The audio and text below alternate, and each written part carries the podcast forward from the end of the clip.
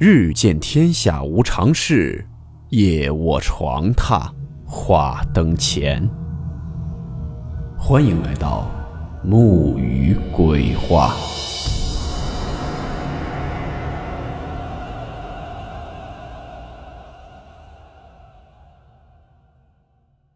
大家好，我是木鱼。今天的故事来自某论坛一篇帖子，故事名称。寻死。温馨提示：本故事含有未经证实的内容和边缘化知识，部分内容超出普遍认知。如感到太过冲击自己的主观认知，请大家当做故事，理性收听。发布这篇帖子的楼主。家乡是在沿海发达城市的某个不远的犄角旮旯，因为人口少，临海又多山，所以灵异事件总是层出不穷。先来几个楼主亲历，不过狗血成分会低些，中间穿插些身边的人，因为一些原因，有些人身份会修饰。此事呢，发生在楼主小学六年级时。楼主小时候就是传说中人傻事儿多、胆又小的逗逼，所以下面发生的二逼事情，大家一定不要细究。楼主小时候呢偏科比较厉害，数学成绩奇差。六年级时候的期中数学成绩已经能次到七十几分，这成绩和九十七分的语文一放到一起，简直直逼楼主望子成龙的老爹拿菜刀。刚巧楼主身边还有三个逗逼死党。数学成绩也是奇差。问他们不说话，只知道在那边抹眼泪。在同病相怜的气氛中，大家萌生出了一种诡异的想法：成绩太差，日子过不下去，辜负爹妈的希望，读考本地最好的初中无望，还不如死了算了。然后在互相的煽动下，大家打算一起去跳水库。不过好孩子不要学习，熊孩子纯属一时头脑发热，刚到那儿就后悔了。从小生活在水边的朋友们，应该有听过这种说法：被水淹死的人，灵魂会被困在湖底，怨气重，会找游泳的人索命。楼主家那儿有个出了名的水库，九十年代还不像现在这样抓生活用水质量和游泳安全防范。一到夏天，大家都爱跳离家近的水库游泳。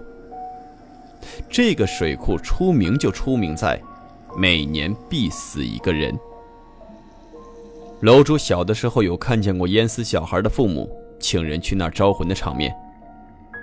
漆黑的夜里，长长的一群白衣队伍从山上下来，举着火把撒纸钱，为首的还要拿着招魂幡敲铜锣，那场面异常瘆人。最悬的一次是，某年年底，老妈吃饭的时候和老爹说起今年倒是没有人。老妈吃饭的时候和老爹说起，说今年倒是没有人淹死在那儿，这神乎其神的传闻估计不准。第二天回来，老爹说朋友家亲戚的小孩离家出走找不到踪影，结果那年十二月二十七日，在那个水库发现了失踪小朋友的尸体。没有人知道家和学校离那个水库有三个城区远的小朋友是怎么去到那个水库的。当然，这个水库的水不是作为饮用水的。言归正传，当时脑残有冲动想法的楼主和小伙伴们还不知道这个水库的名气，只是因为近就挑了这儿，真是 no 作 no 带，差点做出事儿来。因为都只是嘴上说说。到了现场，大家都已经吓得腿都打颤了。四个人里有个嘴欠的小伙伴说：“你们是不是不敢了呀？”其中一个小伙伴代号为 D，直接承认不敢了。楼主和代号 A 的小伙伴既怕又逞强，竟然扯出了一个说：“我们先去水浅的地方试试水冷不冷。”这种荒唐理由。再重申一下，大家千万不要学习我们。介于楼主最高。也就先下了水。A 是接着下水，再后面是嘴欠的 B 磨磨蹭蹭在下来与不下来之间的陡坡上，一只脚迈进了水里。D 同学在岸上看着我们，水不深，只是到腰这边。初春的湖水还是很冷的。正当楼主在考虑如何体面的说出“哎呀，这水太他妈冷了，我们就当感悟过了人生，见好就撤吧。”就当想说这句话时，看见不远处有个白花花的疑似痰一类的东西，正顺着风向楼主飘来。越作的少女越爱干净，楼主当时的第一反应是：“天哪，这也太恶心了！”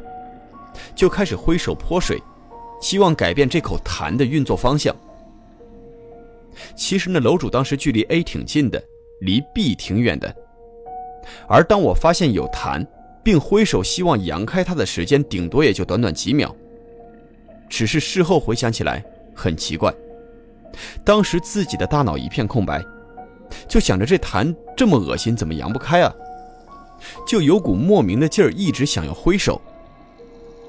回到当时。明明在自我认知，在一个人做清洁运动的楼主，突然就被人从头上泼了水。楼主当时打了个寒颤，回头就抱着愤怒的心情质问小伙伴：“说你们发什么神经病啊？好端端的泼我水干嘛？”只是很奇怪，A、B 和我都离得那么近，而我拉着 A、B，岸上的 D 拉着 B。接下来他们告诉我的事儿。实在是吓了我一跳。如果只是其中一个人这么说就算了，湖里的两个人连同岸上的 D 都是这么说的，不得不让我相信到底哪个是事实。A、B、D 带着哭腔说：“我刚才突然就发出咯咯的笑声，然后就猛然上前，两只手分别拉住 A、B 就往水库的深处拖。B 当时就吓到了。” D 连忙就去拉 B 帮忙，别被我拖下水。但是我的力气竟然变得奇大无比，D 根本拽不住 B。A 在危机关头用另一只手扬起水往我脸上泼，我竟然一个机灵醒转了过来。在大家听了我的意识里事情的另一个版本经过后，都很震惊，吓得连忙就滚上了岸。事后想想，大家都很害怕。如果当时 A 没有急中生智用水泼我，我也没有醒转过来，事情会发生什么样？也希望大家爱惜生命，千万别拿死不死的开玩笑。有时候你本意不是如此，而事情的发展却根本不受你的控制，结果也许是做出了生命的代价。插两句，当时太年轻的我估计不知道自取其辱这个深刻的道理。和我一起搞轻生闹剧的 A 和 B 同学，都是世上为数不多的学霸中的学霸。两个人呢，后来都在天朝最好的那两所高校念了博士。危难时刻又极致的 A 同学，还是传说中的数学女博士。七十几分的人，竟然和九十六的人一起想不开，怎么反而感觉我是档次被提高了呢？下面还有一个事情，楼主的老爹上面还有一个姐姐。由于楼主的老爹年轻时候是个潇洒多情的追风少年，于是老爹比姑妈结婚早，我比妹妹大个几岁。作为现代知识女性，姑妈原本是不信神佛的，在她家厨房设了一个供奉灶神的神龛，也是奶奶逼迫的。但是后来经历了一件事情，让她完全改变了之前的想法和行为。这件事情呢，我们家现在说起来还啧啧称奇。大概是楼主初二的时候，楼主爹妈双休日都会带着楼主去爷爷奶奶家吃饭，姑妈和姑丈带着妹妹也会来，这是惯例。周日的中午和晚上都只有姑妈和妹妹过来，姑丈没来。奶奶还问姑妈是不是吵架了，姑妈说姑丈昨晚加班很晚，才回到家躺上床就不理人，今天叫他起床都一直没反应。这边插一句。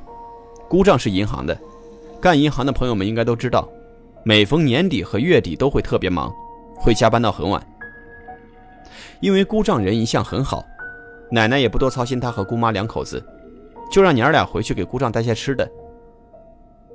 吃过晚饭，楼主本打算陪爷爷奶奶去逛街，没出门就接到姑妈带着哭声的电话，让全家赶快去她家。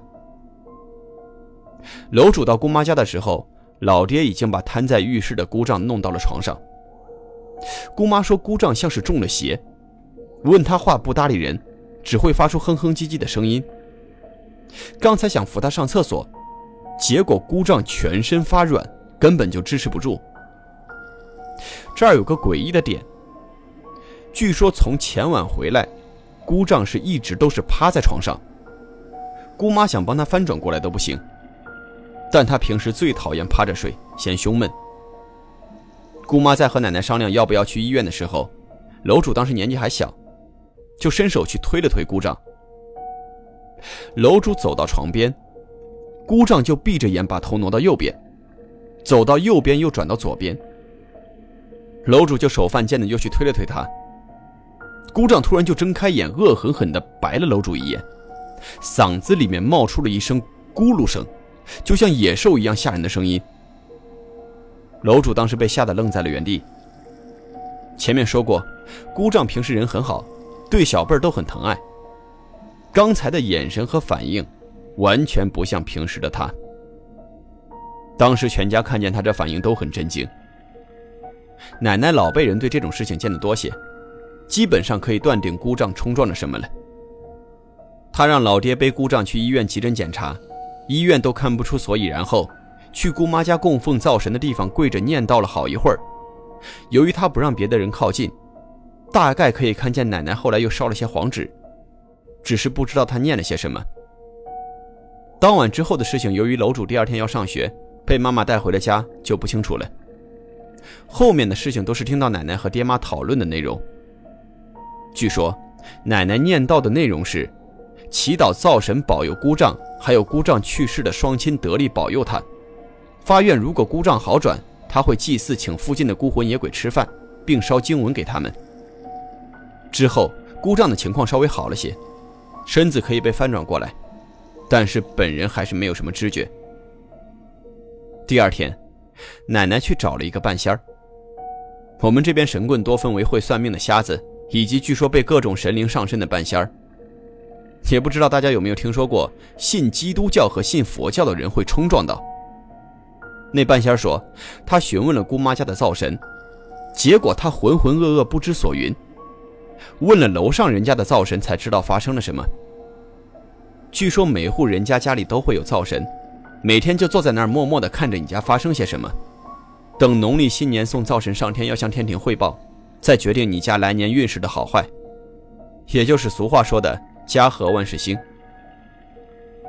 姑妈家的房子是新搬不久，对面的邻居是信基督的，之前两家来往的好，这家的灶神便被冲撞的浑浑噩噩，间接的影响了姑丈的阳气。所幸他年轻力壮，平时看不出大的影响，但是那天加班回家，身体比较劳累，又逢半夜阴气重，阳气很弱。在家门口附近被不干净的东西缠上了，楼主也不知道基督教和佛教的冲撞为什么会这么厉害，再加上缠上的东西挺厉害的，半仙说姑丈本来会有不测，但是天时地利人和三个原因下，姑丈的命竟然幸运的保住了。第一个原因是所幸奶奶发现的早，烧了黄纸发了祷告，让在上面的姑丈的双亲知道帮忙。第二个原因，据说是姑丈的爷爷给力，老人家生前做了不少好事，福德深厚，说话有分量，庇佑了姑丈。第三个原因比较玄乎，半仙说了，这决定性因素就是姑妈家有尊观音菩萨像在，是他定住了姑丈的心神。如果没有这个原因，前面两个因素都没有作用。奶奶当时就说这半仙不准，因为前面说过。姑妈根本不信这种东西，她家里哪里来的观音菩萨像啊？可是那半仙一口咬定就是有。当时奶奶有点死马当做活马医的心态，医生帮不上忙，也不敢全然不信半仙。但是找了半仙，请了姑丈魂灵，他又在姑妈家楼下烧经文祭祀后，姑丈竟然真的慢慢清醒了过来，只是完全不记得发生了什么。神奇的事情。发生在那一年年底的春节前夕，姑妈请了个小时工来家里大扫除，保洁阿姨从他们家装饰用的一个大型的青花瓷瓶里，找出了一个观音菩萨的挂件。不知道有没有和我同年纪的朋友记得九十年代那会儿有那种金色的，一转动就会变色发光的菩萨挂件？姑妈这才猛然想起来，这是妹妹小时候全家去普陀山玩的时候给她买的。小孩子特别容易丢东西，这东西在老家的时候就找不到了，原来是掉进了这个瓶子里。大家这时才惊觉，这个就是半仙所说的那尊救了姑丈命的观音像。至此，姑妈思想大改观，在自己家另设了一个专门供奉观音像的神龛。